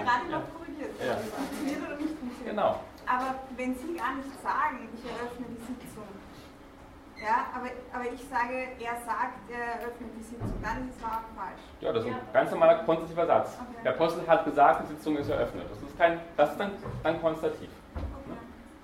Dann stellen Sie es nur fest. Ja. Ne? Also es macht einen großen Unterschied in der Welt, ne? ob ich jetzt sage, ähm, er hat gesagt, die Sitzung ist eröffnet, oder ob ich es faktisch wirklich tue. Ob Sie jetzt vorne stehen, ja, ich will sagen, macht einen großen Unterschied, ob Sie da vorne stehen sagen, ja, ich will, ne, diesen Mann irgendwie zu meinem Ehegatten nehmen, oder ob jemand im Publikum sitzt und sagt, ja, sie hat gesagt, sie will. Ne? Sie sind verheiratet, der im Publikum ist nicht verheiratet. Die Welt ist völlig anders für Sie wie für denjenigen, der im Publikum sitzt. Okay, Austin versucht also jetzt genau, und das ist der Punkt, den Sie ja gerade schon aufgebracht haben, versucht eine, sogar eine Theorie der Unglücksfälle zu entwickeln. Er versucht also jetzt herauszufinden, welche Bedingungen müssen denn erfüllt sein, und zwar jetzt erstmal sagen, damit eine solche performative Äußerung gelingen kann. Also offensichtlich gibt es viele Fälle, wo diese Äußerungen nicht funktionieren. Und es will halt herauszufinden, welche Bedingungen müssen erfüllt sein. Er kann das erste Kriterium, was er versucht, ist mal festzustellen, okay, es gibt offensichtlich bestimmte Bedingungen bezüglich der Situation und der Umstände, die erfüllt sein müssen, damit eine performative Äußerung gelingen kann. Ganz banal, es muss überhaupt so etwas geben wie ein anerkanntes konventionelles Verfahren, Kraft dessen man mit einer Äußerung bestimmter Wörter etwas ganz Bestimmtes tun kann. Zum Beispiel bei uns im Kulturkreis eine Ehe schließen, ne? eine Wette abschließen, ein Versprechen geben. Ähm, eine Scheidung vollziehen zum Beispiel, aber im islamischen Kulturkreis, das haben wir nicht. Ne? Also im islamischen Recht reicht es, wenn der Mann dreimal sagt, also eine Formel Talak irgendwie heißt die, also ich kann dreimal diese Formel aussprechen, ne? würde bei uns nicht funktionieren, in einem bestimmten Kulturkreis funktioniert das. Es muss das Verfahren überhaupt geben, dass das funktioniert. Ne? Eine Scheidung vollziehen zum Beispiel oder eine Ehe. Neue Verfahren geschaffen werden. Hm? Können nicht neue Verfahren geschaffen werden? Genau, die sind im Grunde genommen historisch, kulturell Ne? Also vor 200 Jahren, wenn jemand ihren Handschuh auf den Boden geschmissen hätte, irgendwie ne, vor ihnen, dann wäre das eine klare Aufforderung zum Duell gewesen. Heute funktioniert das nicht mehr. Ne? Also offensichtlich gibt es ganz klarer performative, ganz klarer performativer Sprechakt. Ähm, ähm, heute würde man sagen, was will denn der? Ne? Also klar, es gibt offensichtlich auch genauso die Verfahren, die veralten und neue, die auch entstehen können. Bitte? Ist nicht fast zu weit gefasst, das auf so äh, eine kulturkonventionelle Ebene zu bringen und wird es nicht einfach nur reichen, dass die andere Person es versteht? Es muss ja nicht, ich kann ja auch jemanden heiraten, wenn die Kultur, in der das stattfindet, nicht äh, die Heirat versteht, es geht ja nur um, diese, um, die, um das Verständnis im Dialog, oder? Nee, es muss eine Institution geben. Also das ist schon ganz klar. Es muss offensichtlich ein anerkanntes konventionelles Verfahren geben. Uns geben oder? Ja, aber das wäre ja so, dann könnte ich eine Privatsprache zwischen uns in irgendeiner Form erfinden. Das hat ja sagen, also das ist ja genau, ja, aber das wäre so ein Argument, also ich, genau das würde ich auch Wittgenstein sagen, das ist nicht möglich. Also Sprache ist sozial gebunden. Es gibt keine private Sprache. Ja, aber zwei Personen sind ja schon nicht mehr privat. Ja, das ist ja schon eine. Klar, aber es geht nochmal, klar, es geht wirklich um ein institutionelles, konventionelles Verfahren. Ne? Also Sie können nicht sagen, wir spielen jetzt heiraten. Klar können Sie das spielen, aber es funktioniert nicht. Nein, aber man kann ja eine geheime Ehe schließen. Eine was? Eine Geheimehe, wo sozusagen niemand anderer davon mitkriegt. Und man kann auch zu zweit eine Sprache entwickeln, die nur zwei Leute verstehen. Natürlich geht das. Ja, aber sie wäre trotzdem dann, also es wäre dann schon sozusagen, das wäre keine Privatsprache mehr dann. Hm? Oder zwei beste Freundinnen, die im Kindesalter so gut miteinander Aber kommen Sie nicht ab vom Thema, dann kommen Sie nicht ab vom Thema. Es geht schon darum, es muss sowas geben wie ein konventionelles Ja, aber das Verfahren. wäre eine Verpflichtung, das wäre eine soziale Verpflichtung, Aussage wirklich was ganz was Striktes ist, so wie ich taufe etwas, da, wird ja, da ist ja der Satz dann eine Äußerung, die dann wirklich sozial strikt ist. Das muss man machen. Ich verspreche und so weiter. Und daher würde ich mit dem anschließen, dass zwei Personen reichen für sowas. Das ist eine Äußerung. Sicherlich reichen zwei Personen für, um eine Wette zu schließen, aber es muss die Institution der Wette geben, um eine Wette schließen zu können. Darum geht es. Ja, zwei Personen können ja eine Institution schließen. Naja, naja, naja. Ja. Ne? Also bleiben wir mal da. Ich glaube, das führt jetzt zu weit. Also der Punkt, also dann sammeln wir die Punkte. Klar ist auch, die be- betroffenen Personen unbedingt müssen auf das Verfahren passen, auf das man sich beruft. Ne, Wenn sie heiraten wollen, muss es einen ordentlichen Priester geben. Es muss irgendwie zwei geben, die wirklich irgendwie heiraten wollen. Das eine, der eine derjenigen muss männlichen Geschlechts sein, der andere muss weiblichen Geschlechts sein. Also man muss irgendwie auf das Verfahren passen. In Notfällen kann es der Kapitän sein oder der Flugkapitän, keine Ahnung. Ne? Also wenn da gewisse Ausnahmesituationen gegeben sind. Das Verfahren muss offensiv von allen Beteiligten korrekt und vollständig ausgeführt werden. Ne? Also wenn Sie plötzlich dann am Trauertal doch sagen, nein, ne, dann ähm, hat das offensichtlich nicht geklappt. Das muss korrekt ausgeführt werden. Sie können auch nicht anfangen, irgendwelche ähm, Grimassen zu schreiben, äh, zu, zu, zu, zu ziehen vor dem Trauertal. Also sagen, umgekehrt, wenn Sie eine Wette abschließen, sagen, wetten wir, dass es morgen irgendwie regnen wird um 1000 Euro und Sie schlagen nicht ein, dann hat das Ganze auch keinen. Ne? Also es muss offensichtlich auch sagen, der Moment vorhanden sein, sagen, dass es von allen Beteiligten auch jemanden gibt, der wiederum einschlägt, sagen, in, in diese Wette. Ja? Wenn ich sage, ich gehe jetzt in den Wald und bauen, Ja. das ist ja auch ein definitiv, ist niemand beteiligt, weil ich stand mit Arzt zwischen Wald und Feld und bauen. Ja und? Ja, das ist auch diese Äußerung, wenn ich sage, ich gehe in den Wald und bauen. Kommen wir vielleicht später noch zu, weil so nach der Beschreibung von Austin ist es erstmal keine performative Äußerung. Sie kündigen was an, ja, es ist eine Ankündigung. Ja. Aber wenn Sie es zu sich sagen, dann sprechen Sie mit sich selbst. Ja, nein, aber nochmal, also, ja, aber Performance kann trotzdem stattfinden. ja, was die Performance äußern der Worte, ich gehe in den Wald und fälle einen Baum. Kann auch die Feststellung, das könnte, könnte da kommt man sagen, das kann auch die Feststellung eines inneren Beschlusses sein. Ne? Sie tun jetzt kund, was Sie innerlich beschlossen haben. Ich habe jetzt beschlossen, ne, ich gehe in den Wald und fälle einen Baum. Also versuchen Sie schon zu überlegen, was sozusagen Kriterien sind, die Ihr Austin versucht aufzumachen. Er kommt dann eh drauf, dass es nicht funktioniert, aber sagen, zumindest machen Sie den Schritt hier erstmal mit. Ne? Klar ist, wird eine dieser Bedingungen, eine einzige, nicht erfüllt, dann kommt die Handlung nicht zustande. Ne? Wenn Sie Nein sagen vom Traualtar, sind Sie nicht verheiratet. Wenn Sie nicht einschlagen in die Wette, ist die Wette nicht vollzogen. Ne? Dann ist diese sogenannte performative Äußerung ist nichtig, ungültig oder unwirksam. Also sie kommt faktisch überhaupt nicht zustande, es wird keine Handlung vollzogen. Ne? Also das Ganze misslingt. Und es geht außerdem nur um die Sprache. Es geht nicht darum, quasi das gesellige Zusammenleben zu erleichtern, weil Missverständnisse weniger werden. Die Frage ist mir jetzt nicht klar. Es geht darum, was wir mit sprachlichen Äußerungen tun können. Und natürlich tun wir das mit Sprache, aber natürlich gehört dazu eine ganze Menge mehr als nur jetzt sozusagen Sprache. Da gehört Gestik dazu, eine Situation, entsprechende Leute, Institutionen, Priester und so weiter und so fort. Aber er denkt nicht an im Hintergrund auch für die Gesellschaft was zu tun. Es geht ihm nur um die Sprache. Ich verstehe nicht ganz, was Sie mit der Gesellschaft ja, tun Wenn die Sprache leichter ist, wenn verschiedene unmissliche, also unmissliche Zustände beseitigt werden, dann wird ja die Kommunikation leichter, die Menschen verstehen es besser, die Gesellschaft kann besser zusammenleben.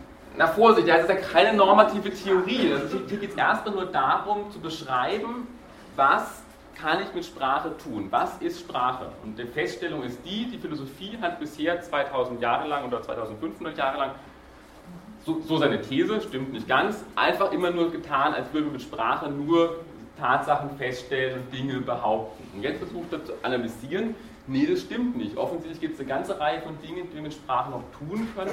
Und die versucht er jetzt herauszupräparieren, was das ist. Also was können wir noch mit Sprache tun? Weil eben bei Locke mit dem Band der Gesellschaft, wo der Schluss ja wohl auch irgendwo ein Thema ist. Na klar, aber das ist jetzt schon, also das ist aber nochmal, das ist ja jetzt schon vorausgesetzt, dass Sprache sozial ist. An dem Punkt ist er ja schon. Also sozusagen, er, er, er, er knüpft ja bereits an, sozusagen nach dem Pragmatic Turn und sagt sozusagen, Meaning is used, also offensichtlich ist klar, sozusagen das Sprechen einer Sprache sozusagen ist Teil einer Tätigkeit und Teil einer Lebensform. Es gibt dann noch gewisse Bedingungen, die erfüllt sein müssen bezüglich der Einstellungen und Verhaltensweisen der betroffenen Personen. Was ist damit gemeint? Und er scheidet das auch, jetzt passen Sie auf, jetzt kommen also plötzlich vorher hatten wir A und B, jetzt dann kommen die griechischen, oder der griechische Buchstabe Gamma, also er versucht ja auch eben über die Buchstaben eine klare Differenzierung einzuführen. Er sagt also, es müssen offen die performativen Äußerungen bestimmte Intentionen oder eben auch Gefühle, die jeweils involviert sein müssen, gegeben sein und von diesen beteiligten Personen auch tatsächlich sozusagen ja, in denen auch vollzogen werden. Ne? Also wenn ich jetzt zum Beispiel sage, ich verspreche morgen zu kommen, habe aber irgendwie innerlich gar nicht vor, tatsächlich morgen zu kommen, dann ist offensichtlich das Versprechen nicht aufrichtig. Ne? Also es wird erwartet, wenn ich etwas, etwas verspreche, es auch tatsächlich tun zu wollen, eine gewisse innere Einstellung damit zu verbinden. Wenn ich die nicht habe, dann ist das Versprechen unaufrichtig. Ne? Des Weiteren muss ich mich entsprechend auch konsequent verhalten natürlich. Es wird von mir erwartet, wenn ich verspreche zu kommen, dass ich dann oder irgendetwas zu tun, dass ich es auch faktisch dann tue. Wenn ich es nicht tue, handle ich einfach inkonsequent. Ne? Also ich verspreche, keine Ahnung, eben morgen in den Wald zu gehen, einen Baum zu fällen. Wenn ich es dann nicht tue, habe ich letztendlich inkonsequent gehandelt. Entscheidend ist hier zu sehen, dass jetzt sozusagen zwar die Äußerung tatsächlich und die Handlung tatsächlich vollzogen wird, und zwar korrekt und vollständig, aber sie ist trotzdem letztendlich natürlich sozusagen innerlich, wenn man so will, hohl oder unehrlich. Also wenn ich ein Versprechen gebe, dann kann ich nicht sagen, ich habe das gar nicht halten wollen. Und dann wird derjenige, der andere sagen, naja, du hast es aber versprochen, ist mir egal, ob du es gemeint hast oder nicht. Also hier gibt es offensichtlich die Möglichkeit, eben auch dieses konventionelle Verfahren letztendlich zu missbrauchen. Ich kann versprechen, das Versprechen kommt faktisch zustande, aber jetzt würde hier eben außen argumentieren, eben die sagen, vollzogene Handlung ist letztendlich einfach unehrlich oder hohl. Und er kommt dann eben zu dieser sagen, Unterscheidung zwischen sogenannten Versagern, Missfires und Missbräuchen, Abuses. Versager wären genau diese ersten Fälle, die wir hatten. Also hier wird sozusagen die performative Äußerung faktisch überhaupt nicht wirksam. Ne? Also sagen, die Handlung wird faktisch nicht vollzogen. Diese Äußerung selbst ist unwirksam. Im zweiten Fall, und das ist entscheidend, kommt die Handlung zustande, jedoch aber eben genau durch eine Art Missbrauch des Verfahrens. Ich berufe mich eben, ich kann eben ja auch ein unehrliches Versprechen geben, um jemanden bewusst irre zu leiten. Und ich missbrauche gewissermaßen ein soziales, konventionelles Verfahren. Ähm, und insofern dann ist hier also eben dann die Handlung zwar vollzogen, aber sie ist unehrlich oder eben hohl. Okay, soweit. Wie übersetzen Sie Misinvocations? Hm? Misinvocation. Fehlaufrufungen. also ja, er, er, bringt so eine Reihe, ich habe das mal als Beispiel, er bringt eine Reihe von so Begriffen und wechselt da auch. Da gibt es eine ganze Reihe, die er in unterschiedlichen, also das sind einfach jetzt Ausdrücke, die lassen sich auch gar nicht so leicht irgendwie ins Deutsche übersetzen. Er versucht da eben so unterschiedliche Klassifikationen. Also eben das A, wenn diese Misinvocation, da wird ein Verfahren gewissermaßen angerufen, was es gar nicht gibt. Und diese Miss-Execution hat er Fehlausführung, da wird sozusagen das Verfahren, ich sage Nein bei der Heirat bei der Miss-Execution, weil da tatsächlich eben dann das Verfahren fehl ausgeführt wird. Ja? Das heißt, dass performative Aussagen nur Sprechakte sind, die rein soziale Konventionen implizieren? Weil wenn, also wenn Austin sagt, es gibt eine ganze Reihe an Äußerungen, die nicht konstativ sind und die äh, philosophische Wissenschaft hat sich zu sehr auf die konzentriert, beziehungsweise andere gar nicht inkludiert, jetzt bringt als vollständige ähm, Aufzählung des Rechts performative Aussagen, aber beschränkt sie auf solche Sprechakte, die nur solche Konventionen implizieren, dann lässt er damit ja wieder eine unfassbare Anzahl an Äußerungsmöglichkeiten offen. Dazu kommen wir noch, bei welche lässt er offen? Wieso? Es gibt doch nicht nur konstruktive Aussagen und solche, die ähm, solche sozialen Konventionen implizieren. Genau das Beispiel, wenn ich alleine in einem Raum stehe und sage, ich gehe einen Baum fällen, dann ist doch das jetzt genau wieder aus dieser Definition von performativen Aussagen ausgeschlossen, weil wir nicht diese soziale Ebene haben, weil wir keine Konvention haben, äh, weil sie im Prinzip allen Kriterien widersprechen, die wir gerade aufgezählt haben. Ja, also das werden wir, also einerseits werden wir es bei Austin selber noch behandelt finden, also er kommt dann darauf, dass offensichtlich diese Unterscheidung nicht aufrechtzuerhalten ist. Wir werden es dann nochmal wiederfinden bei Derrida, der aufmerksam macht, dass also Austin gewisse Formen von Sprechakten ausschließt aus dieser Theorie der Unglücksfälle. Also das könnten dann eben das Beispiel, was er bringt, das können wir gleich weitermachen, das sind eben solche ähm, letztendlich Äußerungen, die der Redner auf der Bühne macht zum Beispiel. Ne? Also irgendwie Theater auf, ich heirate auf der Bühne. Das wären jetzt zum Beispiel gewisse Formen von Äußerungen, die Austin innerhalb einer Theorie nicht behandeln möchte. Und warum möchte sie nicht behandeln? Also ausschließend tut er aus dieser Theorie sogenannte Handlungen oder Äußerungen unter Zwang oder die unabsichtlich ausgeführt werden. Ne?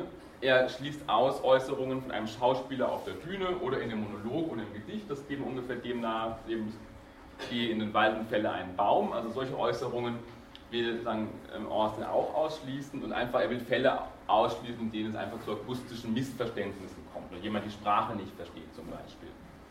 Ähm, diese Fälle sind interessant, wir werden darauf dann zurückkommen, genau im Zusammenhang mit Derrida, der hier genau ansetzt und sagt, genau das, was du hier ausschließt, die sogenannten Äußerungen, wo Sprache scheinbar nicht ernsthaft gebraucht wird, die sind eigentlich zentral für das Funktionieren von Sprache überhaupt. Ne? Also Derrida wird genau hier ansetzen und sagen, das, was du hier ausschließt, ist keineswegs zufällig und kann auch nicht später noch behandelt werden, sondern hier liegt echt der Hase im Pfeffer begraben.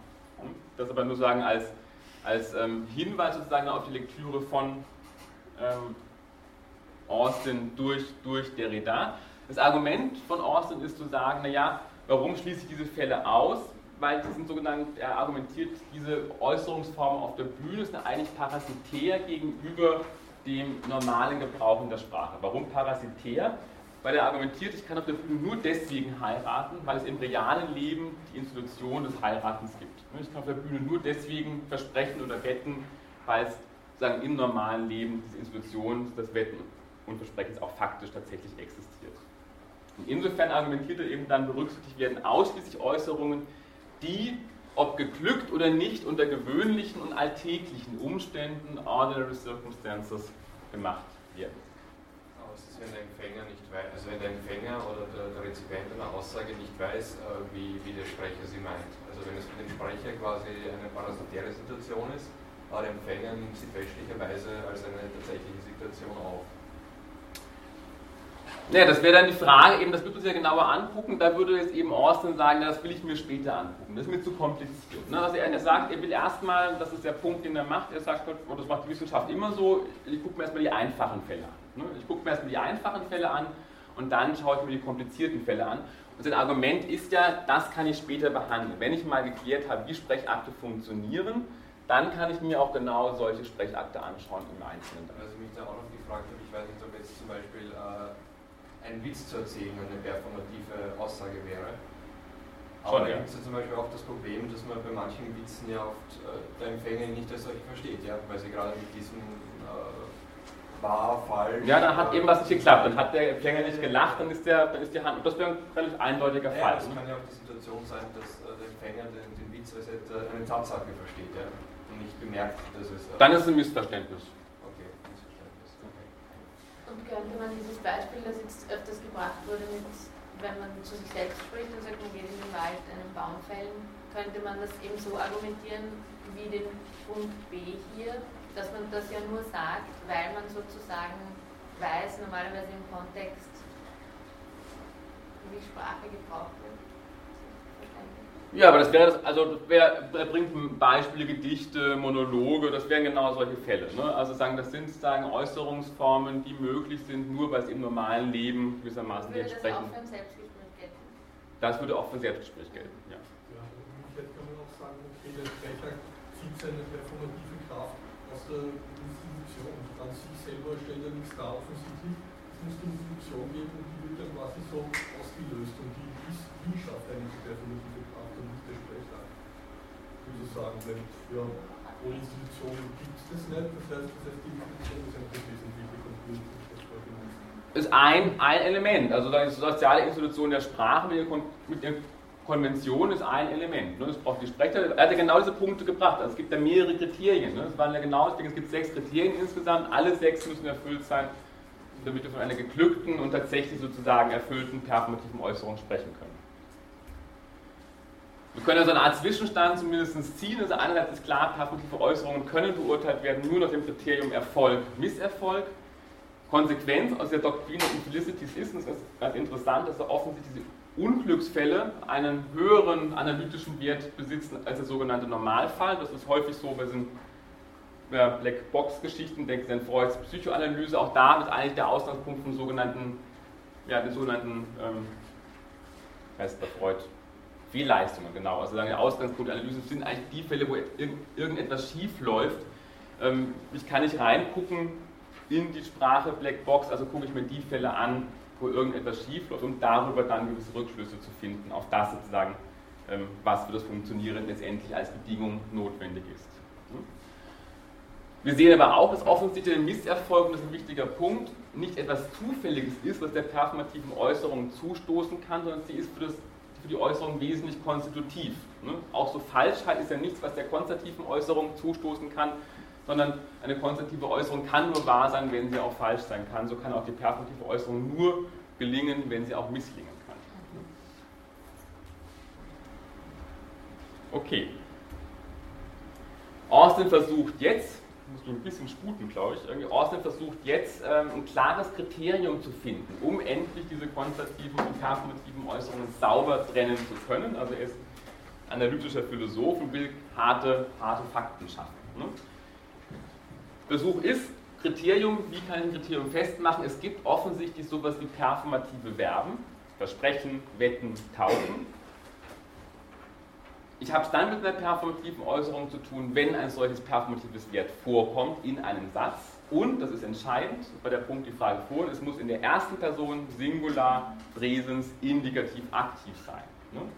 Nur dann, wenn es in der ersten Singular, Präsens, aktiv ist, habe es mit einer tatsächlich performativen Äußerung zu tun. Anderer Fall, auch der ist paradigmatisch, wäre das Passiv mit einem Indikator hier mit, gegebenenfalls mit Unterschrift. Sie kennen das alle, hiermit sind Sie, ähm, Herr Meier ist hiermit zum Vorstand ernannt oder hiermit kündige ich meinen Vertrag bei Telering. Ähm, also wo letztendlich genau über diese Floskel hier mit und die Unterschrift, sagen diese mündliche Sprechsituation, wenn man so will, ja, ähm, einen schriftlichen Ausdruck findet. Ja?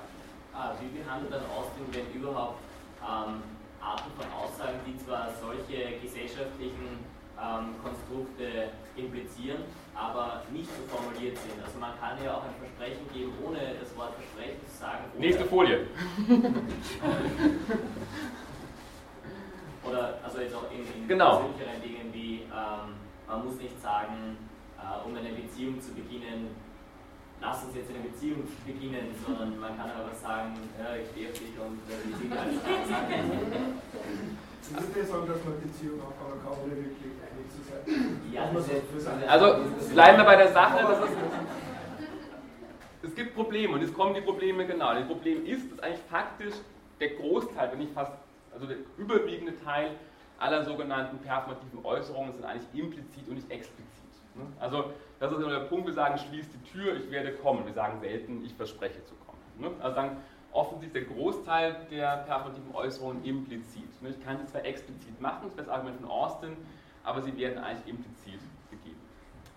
Ähm, um diese Äußerungen dann entsprechend offensichtlich richtig verstehen zu können, brauche ich eine ganze Menge mehr Informationen. Ich muss im Grunde genommen den gesamten Äußerungskontext kennen. Ne? Das heißt, oft begleitet von den entsprechenden verbalen Kriterien, also nonverbalen Kriterien Gestik und Mimik, um irgendwie herauszufinden, okay, das schließt die Tür oder es zieht, ne, um zu wissen, okay, es ist eine Aufforderung, das Fenster zu schließen. Es gibt, und auch das ist interessant, offensichtlich eine ganze Reihe von Handlungen, die gerade nicht dadurch vollzogen werden können, dass das performative Verb genannt wird. Ich kann niemanden beleidigen, indem ich sage, ich beleidige sie, und ich kann niemanden verleumden, indem ich sage, ich verleumde sie, obwohl es offensichtlich sagen, performative Verben sind. Hm? Erster Punkt ist der, die Einsicht, offensichtlich gibt es kein rein verbales Kriterium, um performative Äußerungen sauber abzutrennen von konstativen Äußerungen. Zweite Schwierigkeit ist also offensichtlich gibt es, ist das genau der Punkt, offensichtlich gibt es für, können konstative Äußerungen genauso fehlschlagen auf gewisse Art und Weise, wie es umgekehrt für performative Äußerungen bestimmte Erfordernisse gibt, mit Fakten in der Welt übereinzustimmen. Also das ursprüngliche Kriterium, was Orson eingeführt hat, haut so offensichtlich nicht hin. Kriterium der Nichtigkeit, ich kann sagen, offensichtlich, wenn ich meine Uhr vermache und keine Uhr habe, ist es offensichtlich eine nichtige performative Äußerung. Wenn ich den Satz äußere, Johns Kinder sind kahlköpfig und John hat überhaupt keine Kinder, dann wird auch hier offensichtlich, würde mir sagen, diese Äußerung ist eigentlich nichtig, weil sozusagen offensichtlich sagen, muss hier sozusagen ein bestimmtes Kriterium erfüllt sein. Wir können auch ein Kriterium der Unaufrichtigkeit feststellen. Wir können unaufrichtig wäre es genauso zu sagen, die Katze ist auf der Matte und man glaubt gar nicht dran, dass die Katze auf der Matte wirklich sitzt. Und genauso ist es unaufrichtig zu sagen, ich verspreche morgen zu kommen, ohne wirklich die Absicht haben zu kommen.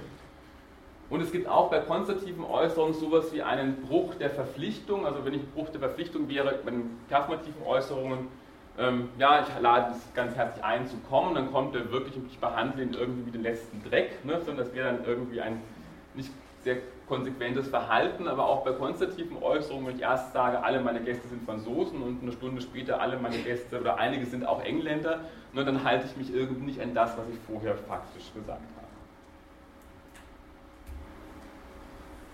Problem 3. Offensichtlich können eigentlich auch konstative Äußerungen als Handlungen aufgefasst werden. Und auch konstative Äußerungen vollziehen ja irgendwo auch eine Handlung. Und zwar eine Handlung des Behauptens oder eine Handlung des Feststellens oder eben sozusagen eine Handlung des Beschreibens. Also Orste formuliert das so, wenn wir etwas feststellen oder beschreiben oder über etwas berichten, vollziehen wir schließlich einen Akt, der genauso ein Akt ist wie, das, wie der des Befehlens oder des Warnens. Also im Grunde können wir durchaus auch sagen, dass eben auch die sogenannten konzertiven Äußerungen ja auch sowas vollziehen wie Akte. Hier werden sozusagen Handlungen letztendlich vollzogen. Umgekehrt gilt es wiederum, dass eben jetzt auch sogenannte für performative Äußerungen, dass generell für jede Äußerung gewisse Erfordernisse gibt, wahr oder falsch zu sein. Also die Äußerungen, Sie sind ein alter Nazi, wann ist diese Äußerung eine Verleumdung ist sie eine Feststellung? Genau, wenn es zutrifft oder nicht zutrifft. Wenn Sie sagen oder nicht sagen, es gibt eine Tatsache, dadurch kann es wahr oder nicht wahr sein. Genau, aber dadurch ändert sich dann eben die Handlung, die vollzogen wird. Wenn ich jetzt vor Gericht stehe, ich habe jemanden einen alten Nazi genannt, wenn ich jetzt nachweisen kann, dass er wirklich im Keller irgendwie da seine ganzen Utensilien irgendwie sammelt und entsprechend aktiv ist, dann ist das keine Verleumdung. Ne? Dann kann ich nachweisen, das ist eine Feststellung, das ist ein alter Nazi ähm, und sagen, ich habe vor Gericht kein Problem. Ne? Wenn derjenige nachweisen kann, dass das in keiner Art und Weise den Fakten entspricht, dann wird diese Äußerung zu einer performativen Äußerung nämlich im Sinne einer Verleumdung. Ich habe jemanden verleumdet, als alten Nazi bezeichnet und faktisch trifft das überhaupt nicht zu. Also hier gibt es offensichtlich, das ist genau der Punkt, genau sozusagen damit, es macht einen Unterschied, ob sozusagen der Sachverhalt zutrifft oder nicht, ob das Ganze eine Feststellung ist oder ob es eine Verleumdung ist. Das ist in der Praxis aber nicht immer so einfach, wie man in der Politik sieht. Das ist so Stichwort Paintball-Spiele und sowas. Klar, also es ist aber eben, aber dafür sind Gerichte da. Ne? Die versuchen es dann festzustellen an irgendwelchen Kriterien, das sozusagen, aber zumindest offensichtlich muss es sozusagen, der Punkt ist ja der, worauf hier hingewiesen wird, dass damit eine Äußerung performativ ist oder als konstative gelten kann, muss sie eben auch mit Fakten übereinstimmen oder nicht. Wichtig ist aber auch zu sehen, dass eben Wahrheit, und das ist genau der Punkt, den ja auch Austin macht, und hier ist er ganz sozusagen im, im, im, im Zuge auch sozusagen Wittgensteins Argumentation, also Wahrheit ist keine einfache Eigenschaft. Ne? Das ist ja auch der Punkt, den der Wittgenstein deutlich macht, wenn er dieses Exaktheitsideal kritisiert. Also eben von Wahrheit zu sprechen, ist offensichtlich was ganz ähm, Kompliziertes. Also wenn ich einen Satz äußere vom Nick bis zum Hauptwort, das sind es fünf Minuten oder Frankreich ist sechseckig. Das können durchaus sozusagen sehr angemessene Äußerungen sein und es ist sehr schwierig zu sagen, wann eine Äußerung faktisch wahr oder falsch ist. Ne? Wenn ich eine Angabe für einen Physiker, der muss in, vielleicht für eine Lasermessung muss das Ganze im Mikromillimeterbereich in irgendeiner oder im Mikrometerbereich sein. Wenn ich grob sage, ungefähr einen Meter, passt das irgendwie auch. Ne? Je nach Zweck sagen, und der Äußerungssituation ist offensichtlich eben auch Wahrheit eine Angelegenheit, die dann ganz konkret gebunden ist an eine bestimmte Äußerungssituation. Was folgt daraus? Es gibt kein eindeutiges grammatikalisches oder lexikalisches Kriterium, um konstative von performativen Äußerungen abzugrenzen.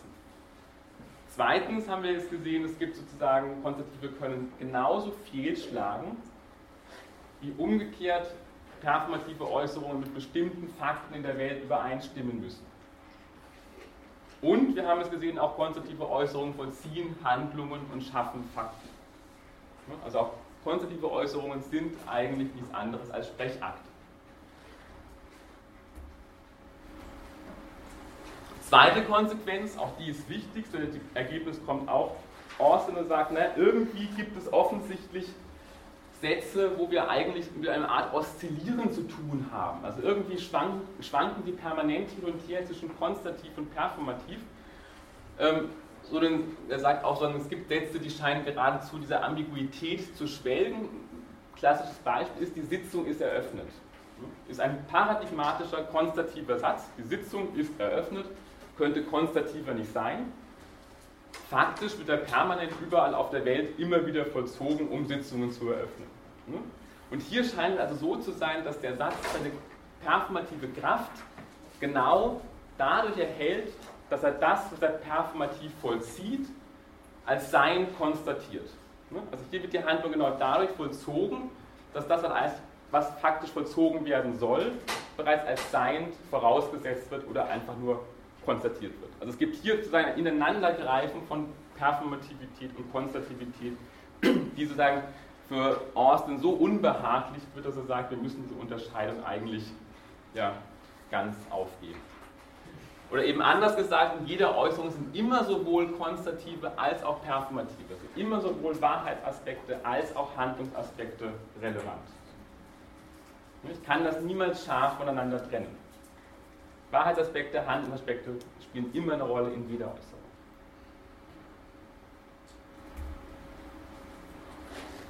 Das führt Austin dazu, diese Unterscheidung konstativ-performativ ganz aufzugeben und nochmal von vorne zu beginnen. Er sagt, okay, wir müssen eigentlich nochmal anfangen, das Ganze hat nicht hingehauen.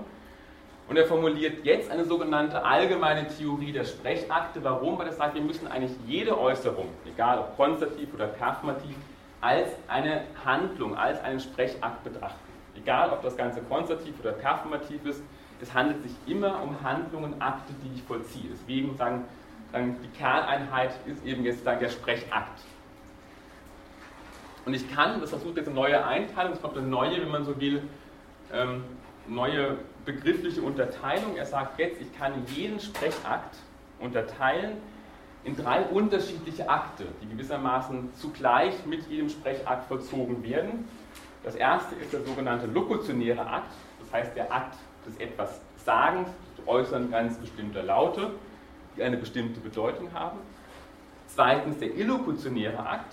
Das ist konkret die Handlung, die ich vollziehe, indem ich etwas sage. Und drittens den sogenannten perlokutionären Akt oder perlokutionärer Effekt. Das ist die Wirkung, die ich da erreiche, dadurch, dass ich etwas sage. Also hier kommt eine gewisse Kausalbeziehung zum Tragen. Also insofern kann ich sagen, offensichtlich ist der lokutionäre Akt recht gut beschreibbar über den propositionalen Gehalt. Das kennen wir ja schon auch aus der Beschreibung von Frege. Das entspricht also grob der Bedeutung dieses Satzes. Der illokutionäre Akt kommt dem am nächsten, was wir vorhin als performative Äußerung gekennzeichnet haben. Also das, das wäre genau das Vollziehen einer Handlung.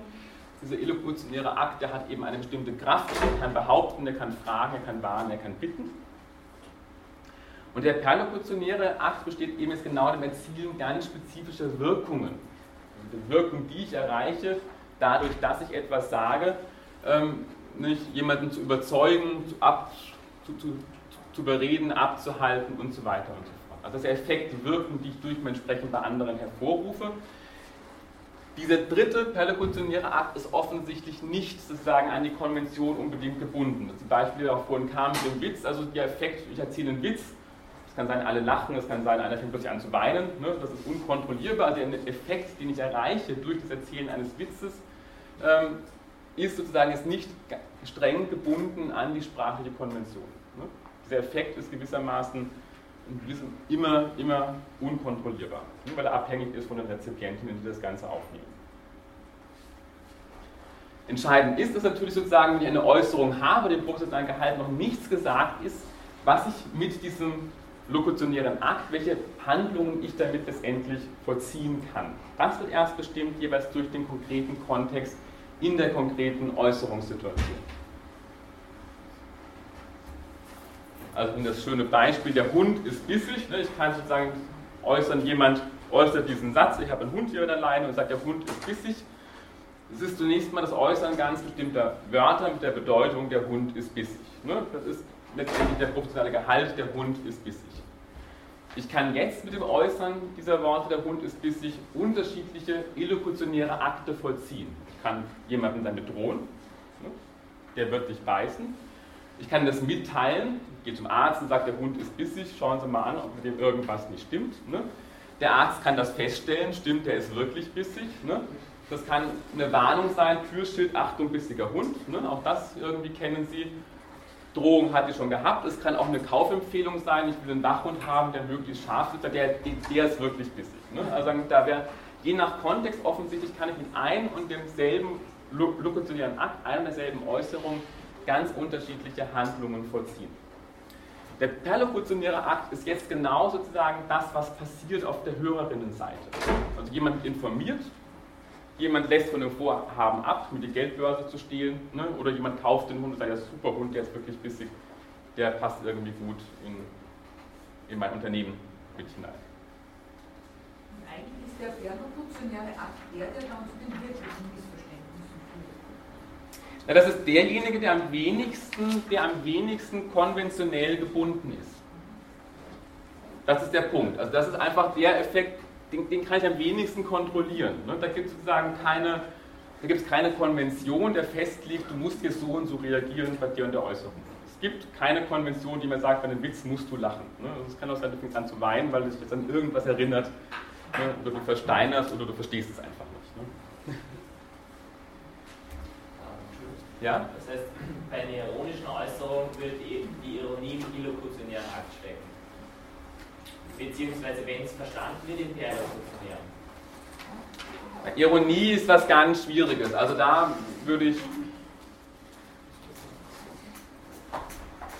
Ironie wäre jetzt schon so eine Form von indirekten Sprechakten, also wo sozusagen schon relativ viel mit hinzukommt. Also das, das glaube ich sozusagen wäre dann so der erste weitere Schritt. Also jetzt mit Ironie würde ich jetzt hier erstmal, also es ging ja erstmal einfach um ganz konkrete Handlungen, Wetten, Feststellen, Drohen, ähm, also sagen, das, was unter Ironie fallen würde, ist sagen, immer schon sozusagen eine zweite Ebene, die ja nochmal eingezogen wird letztendlich in die Sprache. Also die Sprechakttheorie versucht das auch zu behandeln. Also das ist dann jetzt, aber das ist gewissermaßen der zweite Schritt, dann zu sagen, wo kommt sowas wie Ironie letztendlich mit hinein.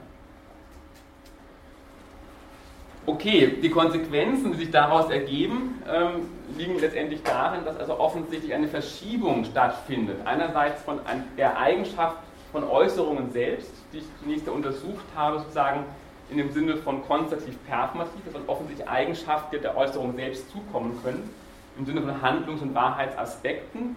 Verschiebung hier durch ihre konkrete Funktion innerhalb einer Gesprächssituation. Wir können also jetzt diese Frage wieder formulieren, was heißt es, eine sprachliche Äußerung zu verstehen? Eine Äußerung verstehe ich dann, wenn ich weiß, welche lokutionären, illokutionären und perlokutionären Akte ich mit dieser Äußerung letztendlich vollziehen kann. Dann könnte ich sagen, habe ich diese Äußerung verstanden. Ich weiß, was ich mit diesem Satz, der Hund ist bissig, alles machen kann in der deutschen Sprache, dann habe ich ihn wirklich erst verstanden.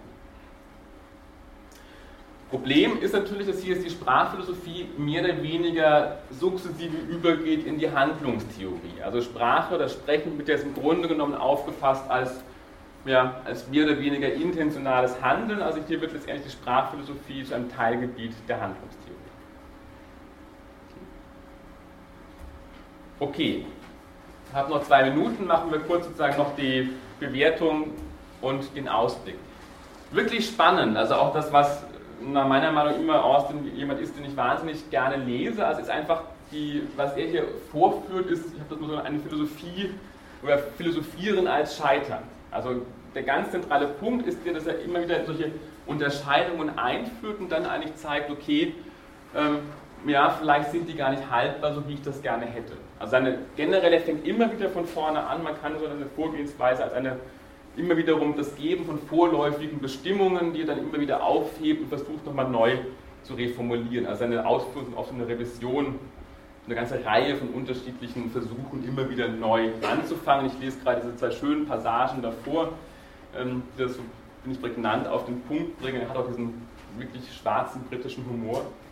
So haben wir uns also mit zwei scharfen neuen Begriffen, er meint Performative und Infelicities, bewaffnet um damit in die Wirklichkeit einzubrechen oder in die Verwirrung, wer weiß. Zwei neue Schlüssel in unseren Händen und dabei natürlich wieder zwei schlüpfrige Kufen unter unseren Füßen. eine andere Stelle. Bisher sind wir unbeirrt vorwärts marschiert und haben gespürt, wie uns der feste Boden der Vorurteile unter den Füßen davonrutscht, was immer recht erheiternd ist. Aber was kommt dann? Bestimmt erwartet der Leser schon auf den Teil, wo wir im Schlamm versinken, den Teil, wo wir alles zurücknehmen, das kommt sicher auch noch, allerdings später. Aber das ist tatsächlich das Spannende bei Orson, dass er genauso sagen, wenn man so will, eigentlich sein Text selber performativ ist. Also er vollzieht eigentlich sozusagen im, im Schreiben, im Philosophieren gewissermaßen sozusagen auch das versucht er einzuholen, was der Text letztendlich auch sagt und umgekehrt. Entsprechend gibt es letztendlich zwei unterschiedliche ja, Rezeptionsschienen die an Austin. Die eine ist die der im engeren Sinne analytischen Philosophie mit John Searle und Berkeley, der jetzt also versucht, genau sozusagen eine strenge Theorie der illokutionären Akte auszuarbeiten, die sich bei Austin nur angedeutet findet. Also Austin leistet das selber nicht und er würde sicherlich, wenn er es versucht hätte, zum Ergebnis kommen, dass auch das nicht funktioniert. Ne? Also dann, er würde irgendwann auch sagen, diese Unterscheidung von Illokution und Lokution, Perlokution, das sieht er auch schon ein in diesen Vorlesungen. Irgendwie haut das auch nicht hin. Ne? Also auch Illokution, Perlokution kann ich auch nicht sauber voneinander scheiden. Ähm, die zweite Traditionslinie ist die, die eigentlich sagt, wir müssen eigentlich zurück zu dieser Unterscheidung von konstativ, performativ und diesen Performativitätsbegriff letztendlich weiterentwickeln, den Austin uns hier vorschlägt. Also das ist eine Traditionslinie, ähm, Emile Benveniste, ein französischer Sprachwissenschaftler, ähm, Jacques Derrida oder Judith Butler, wenn es sozusagen prominente, prominente Personen, die genau anknüpfen an diesen Begriff des Performativen und den letztendlich versuchen, produktiv weiterzuentwickeln und eben da andere Aspekte noch mit hineinzubringen, also eben genau dieses Moment der Unentscheidbarkeit von konstativ, performativ, das stark zu machen und nicht als sozusagen einen Fehler aufzuzeigen, als einen Mangel, sondern deutlich zu machen, genau dieser Aporie von konstativ und performativ erlangen wir eigentlich eine wesentliche Einsicht darüber, wie Sprache funktioniert tatsächlich. Und was diese Positionen auch betonen, ist das, was man den selbstreferenziellen oder eben auch den subjektkonstitutiven Charakter performativer Äußerungen bezeichnen kann, dass eben auch performative Äußerungen offensichtlich nicht nur so verstanden werden können, das waren ja auch die Einwände, die Sie jetzt gebracht haben, dass es da immer schon ein fertiges Subjekt gibt, das eingebunden ist in eine ganz spezifische Institution und Kraft seiner institutionellen Autorität in der Lage ist, bestimmte Sprechakte zu vollziehen, sondern hier ist die Vermutung, die, dass offensichtlich performative Äußerungen auch in der Lage sind, überhaupt erst sozusagen Subjekte zu konstituieren, letztendlich auch überhaupt in, der Lage sind, bestimmte Formen von Institutionen zu schaffen. Also der Derrida macht das deutlich an der amerikanischen Unabhängigkeitserklärung. Durch diese Erklärung, durch diesen performativen Akt selber, wird natürlich überhaupt erst das in den Raum gestellt, nämlich die Vereinigten Staaten von Amerika, die es eigentlich vor dieser Erklärung überhaupt nicht gegeben hat. Ne? Also hier sieht man jetzt wiederum, dass diese performativen Äußerungen offensichtlich in der Lage sind, eben auch spezifische Institutionen überhaupt erst zu schaffen, auf die sie sich scheinbar berufen müssen, um zu funktionieren und umgekehrt eben auch wesentlich eingreifend bereit sind, das zu sagen, was wir als eine subjektkonstitutive Funktion bezeichnen. Also Lyotard bringt das Beispiel und sagt, nur als Frage formuliert, er sagt, gelingt die Äußerung, die Sitzung ist eröffnet, oder müssen wir sagen, dass die Äußerung gelingt, die deswegen, sozusagen, weil ich der Vorsitzende bin, oder werde ich zum Vorsitzenden, weil die Äußerung gelingt? Hm? Also er versucht genau diese Perspektive umzudrehen könnten wir es auch nicht so vorstellen, dass wenn ich diese Äußerung mache und sie gelingt, ich dadurch gewissermaßen nachträglich zum Vorsitzenden werde. Es da solche Gruppeneffekte, jemand sagt, wir gehen jetzt dort und dahin ne, und wir demonstrieren, dann wird er plötzlich durch diesen Äußerungsakt zum Führer dieser Gruppe und zu, dessen, zu deren Repräsentanten.